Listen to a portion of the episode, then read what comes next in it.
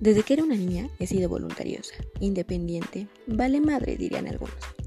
Tanto que decía muchas cosas respecto a mi vida de adulta. En fin, las expectativas de la vida. Pero en la mayoría mi mamá me decía, nunca digas de esa agua no has de beber porque con esa te has de ahogar. A la que siempre me reía y ella se reía más fuerte, porque de alguna manera sabía que todo eso pasa. Si cruzaste tu vida con la mía en algún momento, sé de antemano que escucharás mis podcasts por un poco de morbo. Pero si no me conoces, aún así estos podcasts te van a interesar, pues te contaré qué es lo que no esperas de la vida en pareja, lo que los demás no te cuentan y lo que no tenías ni la más remota idea de lo que pasa al vivir con tu pareja 24/7. Mi nombre es Tania, alias Mama Foca.